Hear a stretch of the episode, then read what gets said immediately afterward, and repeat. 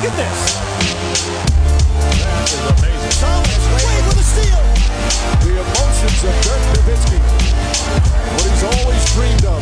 Hoping to have another chance after the bitter loss in 2006. Watch this play.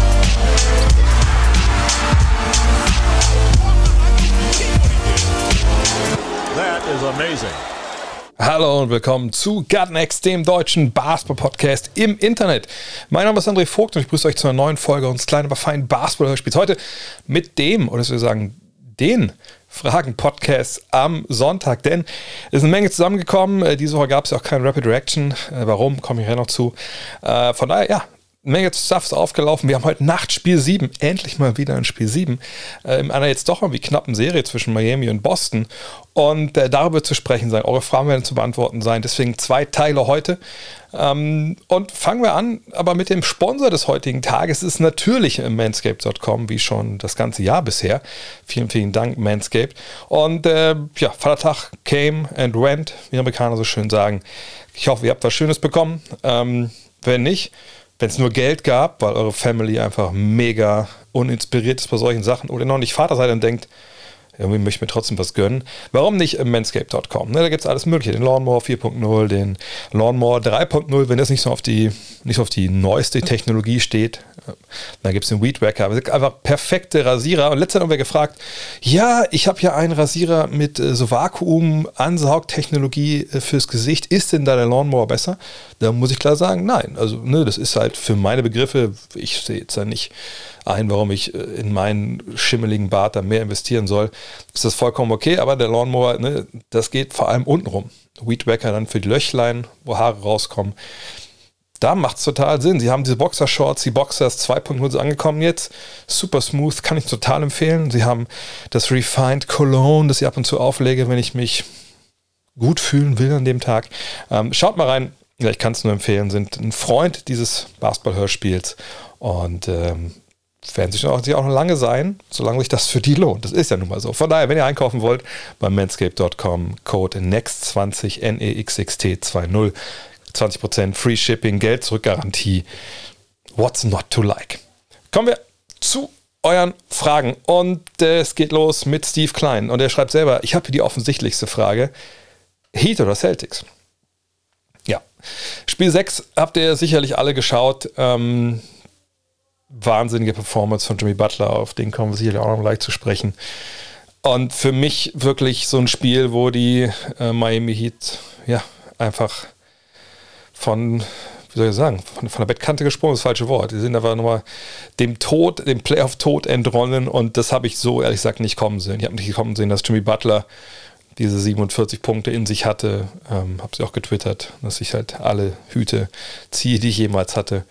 Ähm, was, was, was wirklich für eine Leistung von ihm. Ähm, und wenn ihr euch an den Premium-Podcast erinnert, so lange ist nicht her mit Dean, wir hatten beide halt wenig Hoffnung, was die Heat angeht, aber wir haben gesagt, okay, wenn, dann geht es über Butler und dann geht es über, über Kultur ähm, und das, das war es jetzt so. Und äh,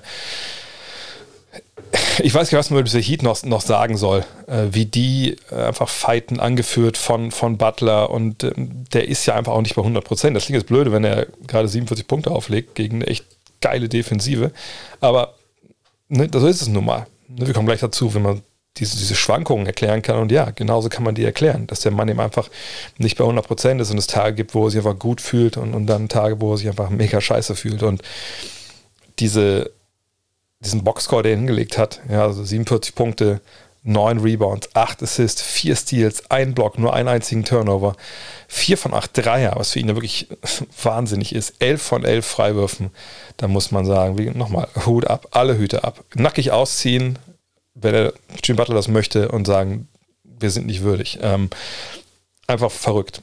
Und auf der anderen Seite, ähm, was die betrifft, muss man auch sagen, Bam Adebayo offensiv wieder ein Non-Faktor, nur mit sechs Punkten, nicht einen einzigen Freiwurf, Wurf, neun Rebounds, vier Ballverluste gehabt.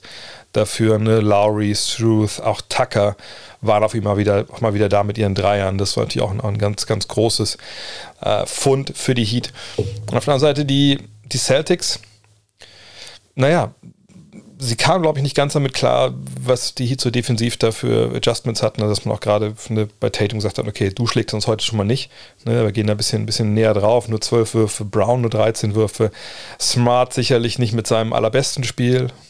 Wahrscheinlich sogar schwächste in dieser Serie bisher. 1 von 9 von der Dreierlinie, 4 von 15 aus dem Feld. Das war schon so ein bisschen, naja, der alte Markus Smart ähm, im negativen Sinne. Ähm, von daher, ich, ich bin echt gespannt, wie es denn jetzt in Spiel 7 ausgeht, denn taktisch und so, glaube ich, wissen wir da, was uns da relativ erwartet. Ich glaube, die Heat haben keinen Grund, da großartig viel zu ändern. Spielen zu Hause.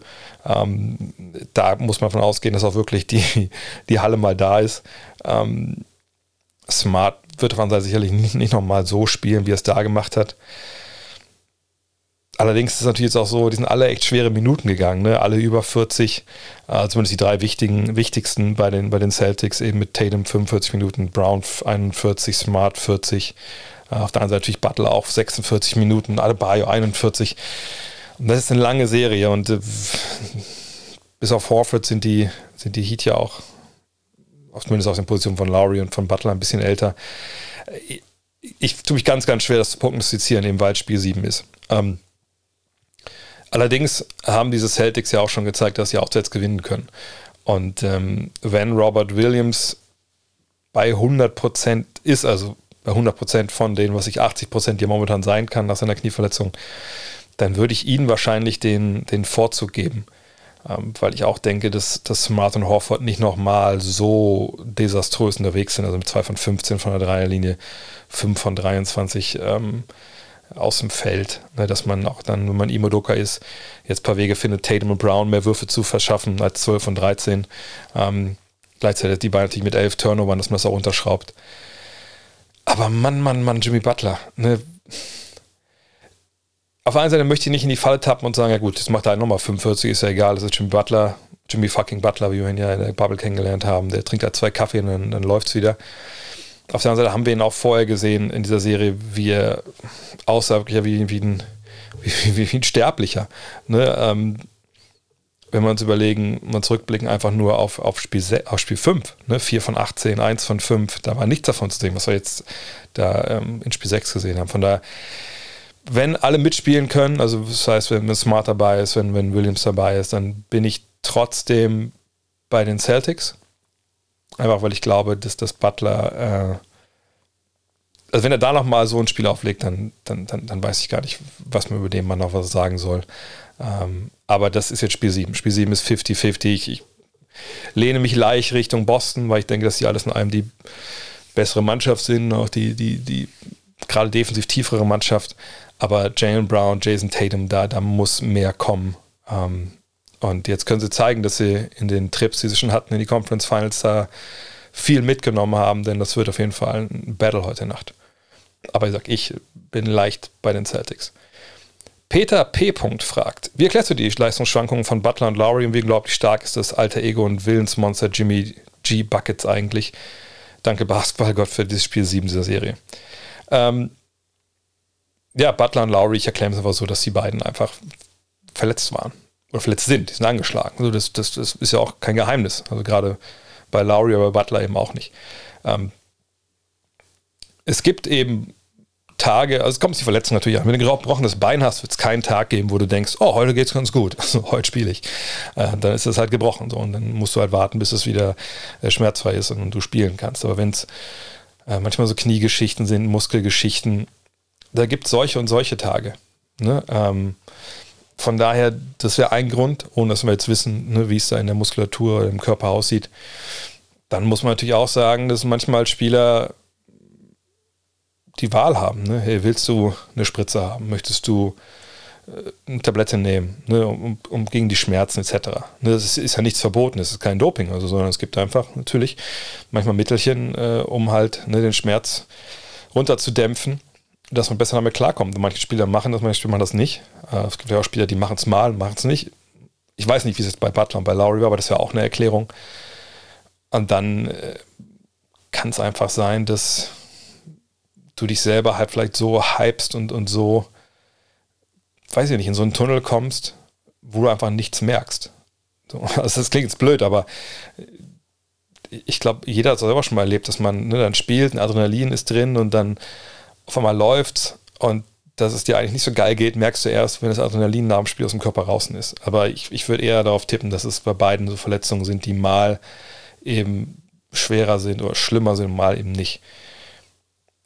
Trotzdem würde ich jetzt kein Geld draufsetzen, dass, dass die beide so wieder performen in, in Spiel 7. Ähm, aber wie der Peter schon schreibt, danke für dieses Spiel 7 und hoffen wir, dass es auch kein, kein Blowout wird. JSPR, ich denke, er ist Jasper, fragt, warum konnten sich die Referees das Foul von Jalen Brown am Ende von Spiel 6 anschauen? Bei dem Rip-Through von Holiday gegen Smart in der Serie von Milwaukee gegen Boston ging das nicht. In beiden Fällen waren die Challenges aufgebraucht. Ja, äh, aber äh, es wurde auch bei, äh, bei ESPN äh, erklärt. Jeff Van hat das, glaube ich, äh, erklärt. Er meinte, ja, also ne, das ist ja, oder Mike Breen das, glaube ich, erklärt. Das ist die eine Sache, wo die Refs hingucken können. Ähm, weil es, also ich finde diese Regeln auch unübersichtlich. Und ich habe manche von diesen Sachen auch nicht sofort immer parat, da muss ich auch immer nachschlagen. Aber das, sie können halt, wenn sie solche Fouls callen, also muss natürlich immer einen Call geben, dann schauen, ne, okay, stand der bei Block und Charge, stand jetzt der Verteidiger im No-Charge-Circle oder nicht? Weil das natürlich entscheidend ist. Genau wie bei einem Dreier natürlich auch entscheidend ist, ob man auf der Linie steht oder nicht. Und da konnten sie in dem Fall drauf schauen. Beim Rip-Through war das nicht so. Äh, ich finde es desaströs, wie sie das regeln. Ne, ich, ich denke, du solltest in der Lage sein, da, überall drauf zu gucken. Aber wahrscheinlich gibt es auch keine perfekte Lösung. Ja, wenn, wenn sie überall drauf gucken können, dann gucken sie jedes Mal drauf, dann dauert es ewig. Macht man es nicht, kommt zu solchen Szenen wie da ähm, bei, bei, Smart gegen die Bugs. Aber in dem Fall war das regelgerecht, weil das da so das Regelwerk so hergibt. Gebosse, Gebosse, sorry, Genosse Bergener fragt, wird Jimmy Butlers Performance in Spiel 6 den Test of Time überstehen. Es war ja eine unglaubliche Leistung, aber wenn sie in Spiel 7 rausfliegen, also die Heat, habe ich die Befürchtung, dass es vielleicht untergehen wird. Äh, vielleicht noch von weg, also Test of Time ist hier in dem Fall ja ähm, der falsche Begriff. Eine Test of Time würde ja eher, also es meint eher, dass äh, dann mit mehr Wissen, ne, was man so anhäuft, dass man dann rückblickend Sachen vielleicht, die man gut fand oder Sachen, die halt wie eine tolle Lösung äh, aussahen, dann irgendwann weiß man, okay, es war keine gute Idee. So. Dass das eine gute Idee war von ihm, 47 Punkte aufzulegen, dieses Spiel zu gewinnen, ich glaube, es wird sich auch in 500 Jahren nicht ändern. Die Frage ist halt, wie hoch dieses Spiel gehängt wird, wenn sie jetzt Spiel 7 verlieren. Ne, also wenn wir in zehn Jahren über Jimmy Butlers Karriere reden, ähm, und sie verlieren dieses siebte Spiel, kann es sehr gut sein, dass Spiel 6 dann in Vergessenheit geraten ist äh, und man vielleicht noch weiß, okay, der hat in den Playoffs ne, großartige Sachen gemacht, aber ne, so ein Spiel, was nicht eine Serie entschieden hat, ähm, wird dann wahrscheinlich eher hinten runterfallen. Also da gebe ich dir recht. Aber ist das jetzt eine Befürchtung oder so? Nö. Habt ihr denn die, die besten Partien von, von Magic Johnson parat? So statistisch? Außer das Spiel in seiner Rookie-Saison, wo er am Ende da gegen Philly in Spiel 6 äh, für, für Abdul Jabbar Center spielt. Und selbst bei dem Spiel wisst ihr, wie, wie seine Stats da waren? Nein. Habt ihr denn alle Top-Spiele von Nowitzki äh, parat? Einzelne Partien, wenn es nicht wirklich so komplett herausragende Spiele sind für die Ewigkeit, die werden eh in Vergessenheit geraten. Also ich weiß nicht, ob ihr runterbeten könnt, wie viele Punkte Dirk in den sechs Spielen der Finals 2011 aufgelegt hat. Äh, ich kann es auf Anhieb nicht. Und auch nicht, wenn ich darüber zehn Minuten nachdenke. Und was bleibt, finde ich, sind eigentlich immer, ist es das Big Picture. Und ich glaube, das wissen wir bei Jimmy Butler. Das, also da hat dieses Spiel nur nochmal unterstrichen und hat ja kein neues Kapitel bei Jimmy Butler angefügt. Von daher, ähm, es wird schon die Zeit überdauern, ähm, also das Gefühl, das wir ne, für ihn haben, die Statistiken für dieses Spiel, dass man, wie gesagt, die runterbeten kann. Und wisst ihr, wie viele Punkte Jordan im Flu-Game gemacht hat? Ich würde sagen 39, aber ich weiß auch nicht, äh, ehrlich gesagt, wie viel es genau sind. Äh, von daher, ich finde, es ist äh, überbewertet in dem Fall. Kings Fan for Life fragt, warum ist es so schwer, einen Duncan Robinson in der Defense zu verstecken, selbst in einer Zonenverteidigung? Seine Bewegung abseits des Balles gepaart mit der Bedrohung heiß zu laufen könnte relevant sein, wenn man bedenkt, dass Butler nicht immer 40 Minuten plus gehen kann und Hero verletzt ist. Ja, deswegen hat er auch 28 Minuten gespielt äh, zwischendurch. Ne, in Spiel 5 war das, glaube ich. Ne? Ja. Ähm, sie brauchen irgendwie Offensive. Und wenn Oladipo die die nicht geben kann, das macht er nur sehr punktuell, dann musst du natürlich irgendwo schauen, wo du die herbekommst. Problem ist halt bei Duncan Robinson, trifft momentan 7 von 24 seiner Dreier. Auch da kann man natürlich jetzt sagen, naja, aber ist ja auch nicht wirklich konstant eingesetzt worden. Kein Wunder, dass er vielleicht nicht seinen, seinen Stroke findet. Ja, aber ähm, ich bin mir relativ sicher, wenn er 49 Prozent seiner Dreier treffen würde, dann, dann wäre er länger auch drauf. Denn dann ne, fällt das, was er hinten dir nimmt, nichts ins Gewicht, weil er dir vorne halt eine Menge geben kann. Das, das tut er momentan aber nicht. Ähm, warum das so schwer ist, ihn zu verstecken, in der Manndeckung, glaube ich, ist das ja schnell erklärt. Ne? Er ist dann derjenige, den du immer wieder in die Switches bringen kannst wo er dann gegen Tatum verteidigen muss oder gegen Brown und auch gegen Smart. Und dann ist es natürlich ein Nachteil, dann brauchst du Hilfe und dann stehen Dreierschützen von den, von den Celtics frei oder ne, der Spieler geht eins gegen eins generell zum Korb oder wird gefault. Ähm, Zone, naja, es ist ja nicht eine 2-1-2 Winke-Winke-Zone ähm, aus, aus Deutschland oder aus der Fieberwelt, sondern eine Zone in der NBA hat natürlich viele eine Charakteristika, die normale Raumverteidigung in der Fieber auch hat. Aber die entscheidende Nachteil ist, da kann nicht die ganze Zeit in einer Zone stehen, so, er muss halt immer wieder raus. Ähm, und das andere Ding ist, naja, es ist schön, wenn du einen Raum verteidigst, wenn sich Duncan Robinson unten, wenn man jetzt auf den Korb drauf schaut, äh, unten rechts meinetwegen steht und da die Ecke und den Flügel quasi mitverteidigt und er das alleine macht, äh, und dahinter steht Bam Adebayo, okay, cool, cool, cool. Problem ist halt nur, ähm, diesen Bereich muss er trotzdem verteidigen. So. Und ähm, wenn da jetzt ein Tatum steht oder ein, ein, Brown steht, dann ist es auch wieder so eine Sollbruchstelle, wo klar ist, dass Adebayo, wenn wir den jetzt mal dahinter einfach äh, hinstellen, dass der da aushelfen muss. Oder dass die Hilfe von oben kommen muss. So, und das zwingt dann im Zweifel und die Heat würden das ja dann auch, äh, oder die äh, Celtics würden das ja entsprechend auch aufstellen, dann erzwingt das irgendwo Rotationen, die dann im Idealfall, den kann man da ja relativ gut herstellen, wenn man ja genau weiß, wo die Defense steht, einen freien Dreier bringt. Ja, oder generell schon einen Drive ähm, an diesem ne, Attack Point, da wo ähm, Robinson halt steht. Also es ist ja nicht so, wenn du eine Raumdeckung spielst, dass du von jeglichen Manndeckungs- äh, befreit bist. Ganz im Gegenteil. Du hast ja noch nicht mal einen festen Gegenspieler. Ne?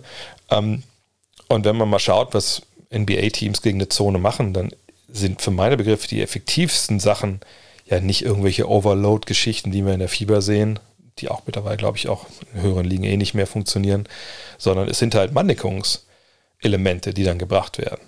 Eben doch mal ein Pick and Roll. Ne?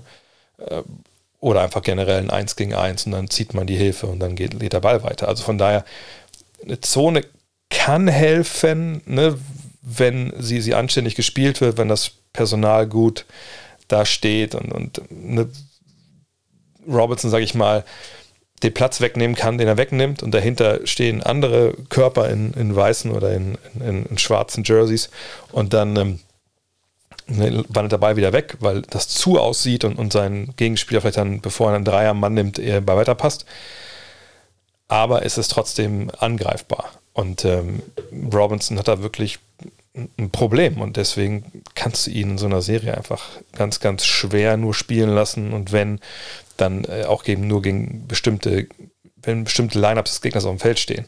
Aber die Lineup-Variation gefühlt wird ja in so einer Serie auch immer immer kürzer. Ne? Also wenn natürlich die, die besten äh, beiden Spieler, in dem Fall Tatum und Brown, quasi bis auf drei, vier Minuten zusammen auf dem Feld stehen, naja, dann wird es halt schwer für, für Duncan Robinson. Und wenn er vorne nicht trifft, gibt es aber auch keinen Grund, ihn dann noch, dann noch spielen zu lassen. Party fragt, würdest du an Miami's Stelle Bam Adebayo trotz seiner starken Defensive traden? In der Offensive ist ja leider 90% der Spieler ein Non-Faktor. Ja, die Frage ist ein bisschen, warum ist das so? Ne? Ähm, während der Saison waren es ja knapp 20 Punkte, die er aufgelegt hat. Und äh, da würde man eigentlich sagen, herzlichen Glückwunsch, dass man äh, ne, Bam Adebayo hat. Ne? Wenn der dir, ich habe es gerade mal rausgesucht hier, wenn der dir äh, 19 Punkte gibt, 10 Rebounds, ne, 3,5 Assists, 1,5 Steals, knapp einen Block pro Partie, dann ist das ja richtig gut. Ne? Problem ist natürlich bei ihm, dass er den, den Sprungwurf, den wir ja mal so ab und zu dann mal gesehen haben, jetzt nicht in der Fülle sehen, dass man sagen würde, ja, also zumindest in Mitteldistanz ist das halt jetzt auch ein richtiger gefährlicher Spieler, sondern er macht eben alles mehr wie um, um die Zone herum. Ähm, und in den Playoffs jetzt ist sein Punktschnitt auch auf 14 gefallen. So. Da sieht man halt ganz klar, dass die Konkurrenz weiß, was er kann, aber was er eben auch nicht kann. Und dann wird er halt dazu gezwungen, das zu machen, was er nicht kann. Und das kann er halt einfach nicht so richtig gut. Und es ist nicht mal so, dass er dann jetzt forciert, äh, den Ball dann irgendwie ne, zu werfen oder Dinge zu machen, die, die er nicht tut, sondern ne, er wirft einfach viermal weniger. Also nicht vier, sorry, er wirft vier Würfe weniger. Ne, von 13 auf 9 geht das bei ihm in den Playoffs. Ähm, und das ist halt ein, ein klares Zeichen, dass ne, da einfach erkannt wird, okay, das kann er nicht, das muss er jetzt machen, das macht er aber nicht, weil er weiß, kann ich nicht, das ist ein Teufelskreis. Und dann geht es halt weiter. So. Problem ist immer bei solchen Fragen, sollte man den jetzt traden? Natürlich ist die Antwort immer dann, für wen? Also sollen sie ihn traden für, für Anthony Davis? Wahrscheinlich würde ich sagen, ja, das würde ich machen. Also für den fitten Anthony Davis. Sollen sie ihn traden gegen Kevin Durant? Würde ich sagen, ja, ja, natürlich. Traden ihn sofort für Kevin Durant. Wenn er damit sagt, trade ihn für, für Maxi Kleber und Dwight Powell, würde ich sagen, äh, nee, glaube ich nicht, dass das so eine gute Idee ist. Ähm, ne, tradet ihn für Robert Williams? Nö, würde ich auch nicht machen. Trade ihn für Horford? Um Gottes Willen, auf gar keinen Fall. Ne, also, das ist natürlich immer die Frage, was, was der Gegenwert ist. Fakt ist, dass diese Mannschaft natürlich jemanden wie Adebayo braucht. Sie brauchen einen defensiven Anker. Und bei Adebayo äh, ist natürlich ein Riesenvorteil, den er hat, dass er eben nicht ein relativ unbeweglicher Seven-Footer ist, sondern der Mann ist gerade mal 2,6 Meter sechs groß. Ne? Der ist so groß wie Magic Johnson. Ähm, ne, das, erst 24, 25, ne, beweglich. Natürlich würde man sich wünschen, dass er nochmal werfen lernt, irgendwie. Ne? Zumindest also ich im Stehen, irgendwo von der Freiwurflinie. Aber er gibt dir eine ganze Menge und ich glaube, die Diskussion um ihn ist zum großen Teil diese klassische 80-20-Diskussion. Ne? Man sieht die 20 Prozent, die er vielleicht nicht so gut macht und vergisst die 80 Prozent, die er überragend gut macht. Das Ding ist aber, wenn du ihn jetzt tradest für irgendwen, du kriegst keinen 100%-Spieler. Und jetzt sag mal, du kriegst jemanden, der eben, also auf der großen Position, der schon halbwegs werfen kann, ne? aber eben nicht verteidigt. Oder 20% schlechter verteidigt.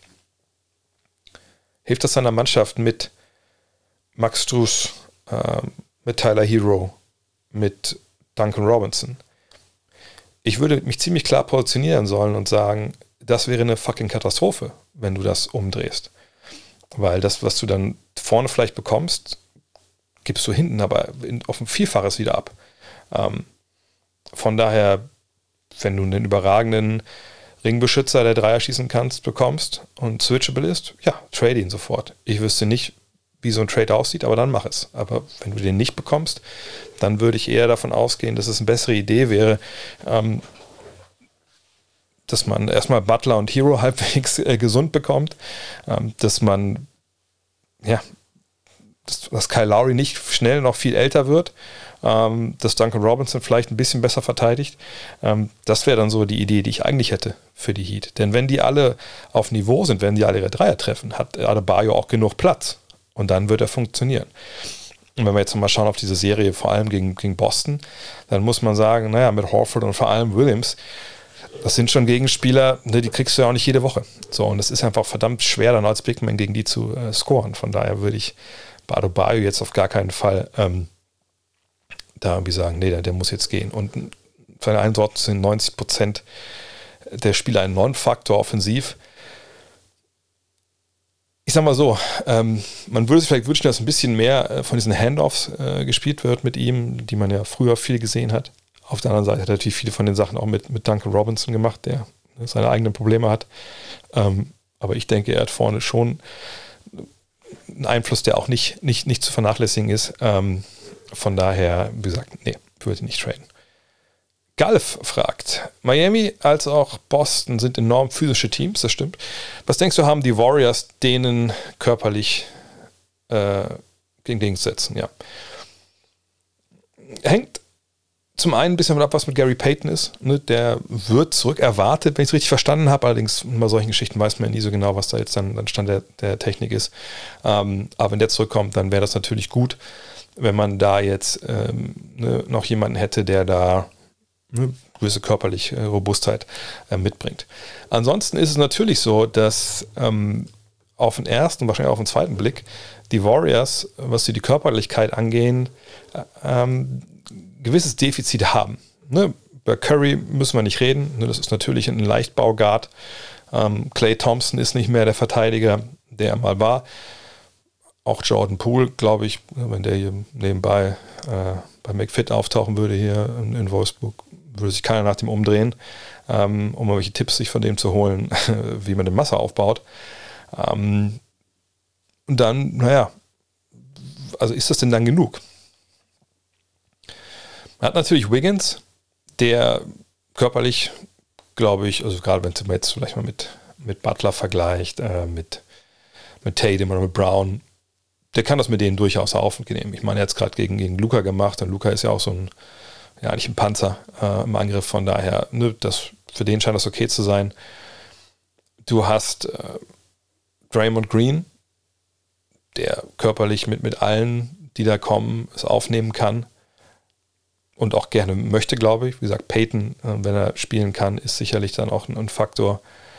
Äh, Looney auf den großen Positionen ist jemand, der auf jeden Fall da arbeiten kann, vor allem am Brett. Wir haben gesehen, wie überragend er das stellenweise macht. Ähm, und jetzt auch gerade in den Playoffs muss man echt nochmal gestehen, also diese, diese Szene da, ich weiß nicht, ob ihr das gesehen habt, ähm, wo, wo Kerr ihn Damals zeigte nochmal nach, ich weiß gar nicht, welche Partie das gegen Dallas war. Und danach wurde Curry gefragt, was ihm gesagt hat. Er gesagt hat, pass auf, ich hoffe, dass du nächstes Jahr 20 Millionen im Jahr bekommst und ich hoffe, du kriegst es von uns. So, ähm, Looney am Brett ist einfach, äh, also war eine Offenbarung, fand ich sogar defensiv, ähm, gerade früh in, in der Serie gegen Dallas. Also, das ist schon alles okay. Allerdings hat man natürlich Sorge, okay, was ist denn da jetzt, wenn, wenn Curry da in die Matchups mit Butler oder mit, mit Tatum und Brown muss oder Thompson? Thompson ist up and down defensiv, glaube ich. So kann man es momentan ganz gut, ganz gut ähm, beschreiben. Wahrscheinlich eher ein bisschen down.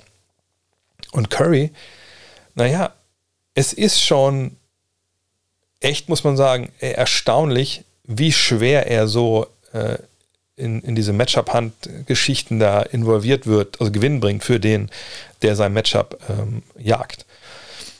Denn das versuchen natürlich viele. So, und das haben, hat LeBron James früher mit Cleveland in jeder Serie versucht.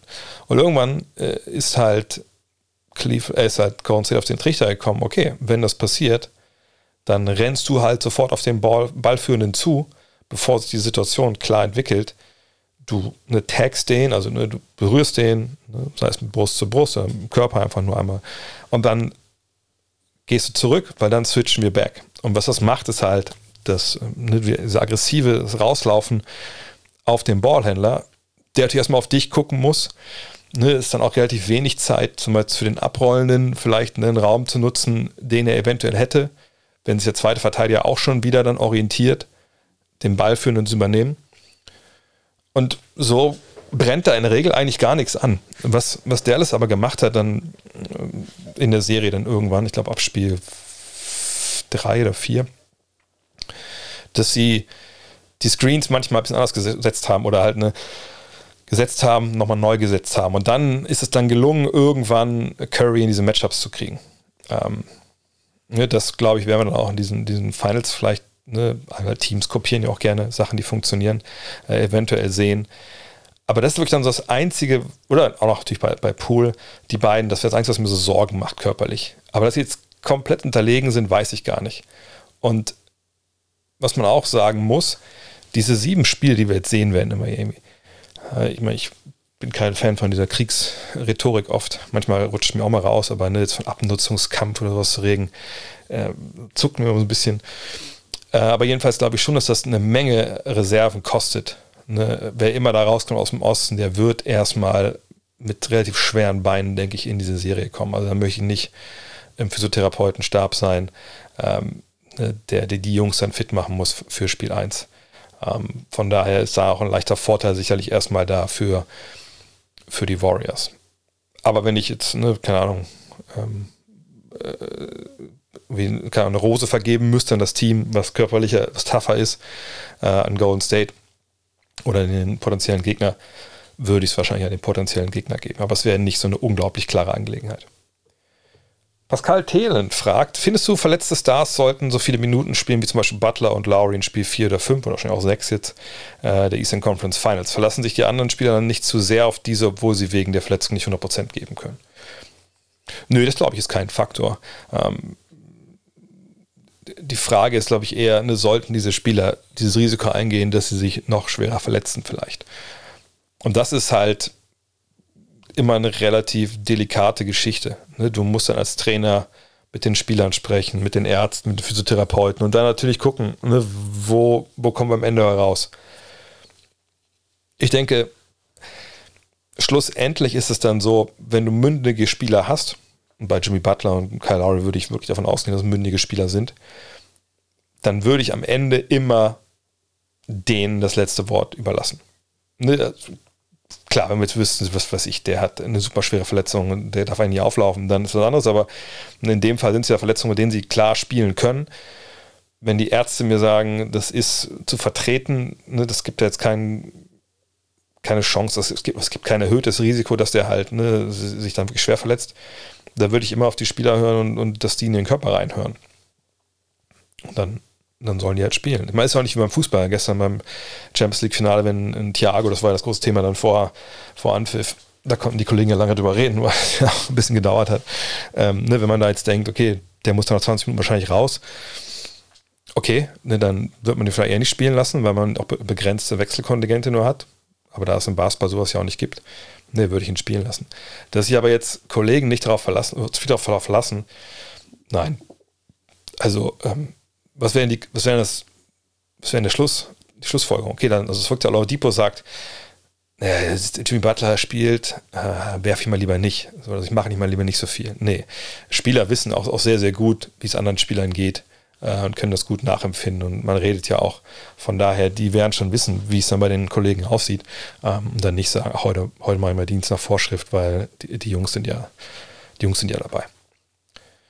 Prof Snoops fragt, die Golden State Warriors waren in einem Playoff-Spiel 55 Punkte tief. Das war gegen Memphis. Kannst du damit umgehen? Sollten sie tatsächlich noch die Meisterschaft holen? Hat das doch einen Beigeschmack von modernen Basketball, der per Dreierquote entschieden wird? Insbesondere ob deine Randoms treffen oder nicht, beispielsweise Spiel 7 Mavs oder Celtics. Nein. Nein, also natürlich kann ich damit umgehen. Ich habe mal eine Liste rausgesucht, ging auch relativ schnell. Äh, lass es mal durchgehen. Äh, gehen wir von alt nach neu, gehen wir von neu nach alt. So, 2016 äh, haben die Golden State Warriors die Cleveland Cavaliers in den Finals, ich habe es nur Finals-Spiele rausgesucht, geschlagen, mit 110 zu 77. So, also es sind dann ne, 33 Punkte, wenn ich mich ganz äh, täusche. Das ist schon Wort. Sind nicht 55, aber es sind 33. Wir sind im Endeffekt Meister geworden, Golden State. 2013, die Miami Heat haben verloren gegen die San Antonio Spurs mit 77 zu 113. Wer ist im Endeffekt Meister geworden? Gut, kann man sagen, auch natürlich durch den Dreier von Ray Allen, dann in Spiel 6 am Ende sind die Miami Heat geworden. Ähm, die Detroit Pistons 2005, und das ist wirklich eine Serie, wo man, glaube ich, keine der beiden Seiten irgendwie unterstellen kann, die hätten sich mit Dreiern äh, da zum Sieg hochgeschlafen. Detroit schlägt 2005 San Antonio mit 102 zu 71. Am Ende wird San Antonio Meister, auch in sieben Spielen, aber wie gesagt. 2000 gab es ein Finale zwischen Indianapolis Pacers und den LA Lakers. Die Lakers verlieren diese Partie 87 zu 120. Auch da wird im Endeffekt LA relativ klar Meister. So, wenn du jetzt sagst, das ist mir alles viel zu, viel zu New School, alles, wo eine 2 vorne steht, äh, bei Jahreszahl, da kann ich nichts mehr anfangen, dann gehen wir ins Jahr 1985. Das Memorial Day Massacre. Boston gewinnt gegen die Lakers 148 zu 114. Ähm, ist in dem Sinne ganz interessant, weil ähm, bis dahin waren es, glaube ich, acht Finalspiele, wenn ich mich ganz täusche, oder acht Finalserien äh, wo die Celtics gegen LA in Folge gewonnen haben. Und LA gewinnt im Endeffekt 4 zu 2 diese Serie. Und zum ersten Mal dann halt auch, ne, wie gesagt, gegen den, den, den, den großen ähm, Rivalen, den sie einfach über Jahre, äh, sagt Chamberlain, West, Baylor nicht schlagen konnten. Nochmal, ne, das war jetzt ein Beispiel aus, ich hätte auch andere Beispiele raussuchen können aus anderen Playoff-Serien, aber irgendwo äh, war es dann auch ein bisschen zu viel. Ähm, nein, es hat null Fadenbeigeschmack, dass Golden State in einer Playoff-Partie in Memphis war es, glaube ich, auch minus 55 war warum sollte es das auch haben, ehrlich gesagt? Also, dass man schlechte Spiele in den Playoffs hat äh, und dann vielleicht auch irgendwann sagt, gut, dann, dann war es das für heute, dann ist jetzt auch gut, dass ein Spiel verloren haben, übermorgen ist das nächste. Das sehen wir an jeder Ecke. Hat es damit zu tun, dass du dann 55 tief bist, dass der Gegner einfach die Dreier reinnagelt, höchstwahrscheinlich? Ja, ich denke, das ist dann schon eine Auswirkung dass dieser Wurf heutzutage mehr genommen wird als zum Beispiel 1985. Aber warum sollte ich damit jetzt anders umgehen oder warum sollte ich damit nicht umgehen können? Ich könnte genauso gut fragen, wie kannst du damit umgehen, dass die Lakers 85 verlieren ähm, gegen Boston und einfach mit Korblegern, weil damals wurden ja kaum Dreier genommen. Das ist ja eigentlich viel eklatanter. So. Beigeschmack von modernem Basketball. Ne? Wir spielen modernen Basketball. Wir leben in, im Hier und Jetzt. Wir leben nicht in den 80ern, ne? wo die Dreierlinie im Endeffekt immer noch ein Gimmick war, Mitte der 80er. Und ein paar Experten durften nur von da aus werfen. Ähm, das ist auch nicht so, dass dieses Spiel, wo sie minus 55 war, random durch Dreier entschieden wurde. Das wurde dadurch entschieden, das sage ich jetzt mal in aller Krassheit, weil die Golden State Warriors da nach Memphis gefahren sind, gedacht haben, wir legen einfach hier den, wir legen mir ein Körperteil äh, auf den Tisch und, und dann gewinnen wir dieses Spiel aber mal so ganz locker. So gegen die Typen, gegen die, vor die wir keinen Respekt haben. So. Und das war der Grund, warum sie das Spiel verloren haben. Weil sie dachten, dass es einfach mal von alleine geht. So, und wenn man ganz ehrlich, wenn ich ganz ehrlich bin, das ist eigentlich dann so oldschool, dass sie dann da einen richtig von Latz geknallt bekommen haben, wie es nur sein kann. Denn das zeigt, dass wenn du halt ne, nicht bei 100% bist von deiner Einstellung her, und das waren sie auf gar keinen Fall. Da hatten sie auch andere Spiele dieses, in diesen Playoffs, wo es so war. Dann kriegst du modernen Basketball richtig einen ab. Und zwar auch gerne von der Dreierlinie. So. Ist es so, dass zu viele Dreier genommen werden zum Teil? Ja, natürlich, keine Frage. Das sage ich ja seit Jahren. Ähm, ne, und ich warte auf den, den Punkt, wo die 10, 15 Dreier, die mies sind, dann eben nicht genommen werden. Aber das ist nun mal der moderne Basketball, in dem wir gerade leben. Ne, in den 90ern gab es wahrscheinlich 10, 15 ISO-Plays zu viel die keine große Chance verfolgt hatten und die super hässlich anzuschauen waren. Die Finals damals zwischen den Knicks und den Rockets waren das Schlimmste, was ich glaube ich basketballerisch, ja, und vielleicht auch die Spurs gegen Detroit 2005, was ich jemals gesehen habe. Ja, wo man sich gefragt hat, warum mache ich das überhaupt hier mitten in der Nacht, mich hinzusetzen, äh, um mir das anzuschauen. Und da wurden, wurden keine Dreier geworfen. Also von daher, das ist schon sehr, sehr, soll ich sagen, bisschen von oben herab, finde ich, das so äh, zu, zu argumentieren. Ähm, wir spielen modernen Basketball, ja, aber Blowouts auch von Teams, die mit der Meister geben können, die gab es immer, wird es immer geben. Sind vielleicht zehn Punkte zu viel oder zehn Punkte mehr, als es äh, in der Ära war, wo die drei viel genommen wurden. Ja, macht es das besser oder schlechter? Nö, überhaupt nicht. Thomas Möverstedt. Ähm, was hältst du von dem neuen Award Conference Finals MVP? Welchen Stellenwert nimmt er für dich ein? Gar keinen. Also sage ich einfach mal so, wie es ist. Gar keinen. Es ist dann halt ein, es sind zwei Diskussionen mehr um Awards äh, und in dem Fall auch zwei Diskussionen mehr, die wir eigentlich nicht brauchen. Ähm, ich verstehe, warum die Liga das gemacht hat. Ja, zum einen werden, werden Larry und Magic damit nochmal verewigt. Ähm, da wird nochmal dieses. Und es ist ja, macht auch Sinn, dass die beiden da so verewigt wurden, wenn ich ehrlich bin. Denn ähm, diese Rivalität, ich bin jetzt relativ viel drin gerade, weil ich das gerade auch da an der Stelle in meinem Buch bin. Ähm, diese Rivalität, die die beiden, die sich in den beiden manifestiert wieder zwischen den Lakers und den Celtics. Das steht ja in den 80er Jahren einfach auch komplett für die, die beiden ne, Küsten, also East Coast, West Coast, uh, Eastern Conference, Western Conference. Ähm, ne, die Lakers sind, sind das Top-Team des Westens und die Celtics sind das Top-Team des Ostens. Das war, jetzt kann man sagen, das war schon immer so, das stimmt dann aber auch. Das ist nicht irgendwie nur hergesagt. Klar hatten die Celtics dann äh, nach dem Tod von Reggie Lewis äh, und von Len Bias natürlich auch ähm, dann eine Durststrecke, wo sie lange erstmal dann im, im Keller waren und nicht rauskamen.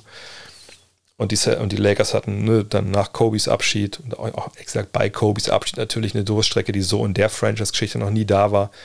Aber alles in allem jetzt auf die 75 Jahre gesehen, sind das natürlich die beiden Mannschaften, die aus der NBA mit den beiden Jungs, die sie da hatten in den 80ern, die haben aus der Liga gemacht, was, was die Liga jetzt ist.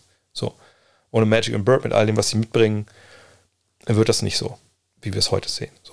Und dass die beiden dann für dem, was sie stehen, dann diese Awards nach sich benannt bekommen, das kann ich total nachvollziehen, finde ich gut. Äh, umso mehr äh, Leute dann vielleicht mal nochmal zurückschauen und gucken, ja, wie waren die eigentlich und warum haben die eigentlich den Namen da drauf stehen.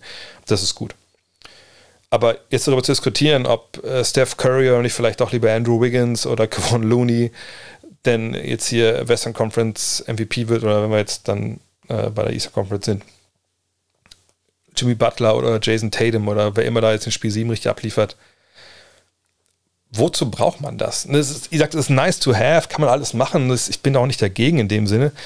Aber ich, ich also ich glaube, wenn ich eins hier gelernt habe in den letzten 10, 11, 12 Jahren, die ich diesen Podcast mache, ist, wie viel wir eh über Dinge diskutieren im, im luftleeren Raum, für die es keine klare Definition gibt und die auch, ähm, wo es keine klaren Grenzen gibt. Ne, Ob es jetzt GOAT ist oder MVP oder All-NBA First Team, All-Stars, Defensive Player of the Year. Und das sind ja alles Geschichten, da diskutieren wir ja dann gefühlt das ganze Jahr drüber. Ne? Die NBA hat ihre Award Letter, haben sie doch, glaube ich, immer noch, ne?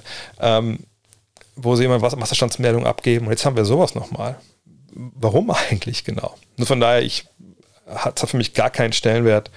Ähm, mal gucken, wann wir dann anfangen, äh, den, den, den, äh, die erste Runden MVPs jeweils zu wählen. Ähm, ist schön für Larry, schön für Magic, aber ich glaube, Larry hat es auch glaube ich, ganz schön gesagt, dass er gesagt hat, das wäre das größte meiner Karriere gewesen, wenn ich den Magic Johnson äh, MVP Award gewonnen hätte. Da hat man, glaube ich, auch schon rauslesen können, also wie, wie wichtig der das findet. Oder fragt mal einen Jerry West, wie der, der sich gefreut hätte, äh, was ich siebenmal, ich glaube, sieben Finals hat er ja verloren, ne? äh, siebenmal äh, MVP der Western Conference zu werden. Das wäre für den komplett irrelevant gewesen. Äh, von daher, nee, das bin ich kein Fan von. Werde ich auch kein keine Minute Schlaf drüber verlieren, wer das jetzt äh, gewinnt oder nicht. So, jetzt muss ich auch kurz Pause machen. Dann geht es weiter mit Teil 2 des äh, Fragen-Podcasts heute. Von daher, wenn ihr das jetzt schon durchgehört habt, gute Chance, dass der zweite Teil auch schon online ist. Da hören wir uns gleich wieder. Bis gleich. Hello. Look at this. That is amazing. Thomas Wade with a steal. The emotions of Dirk Nowitzki. What he's always dreamed of. Hoping to have another chance after the bitter loss in 2006. Watch this play.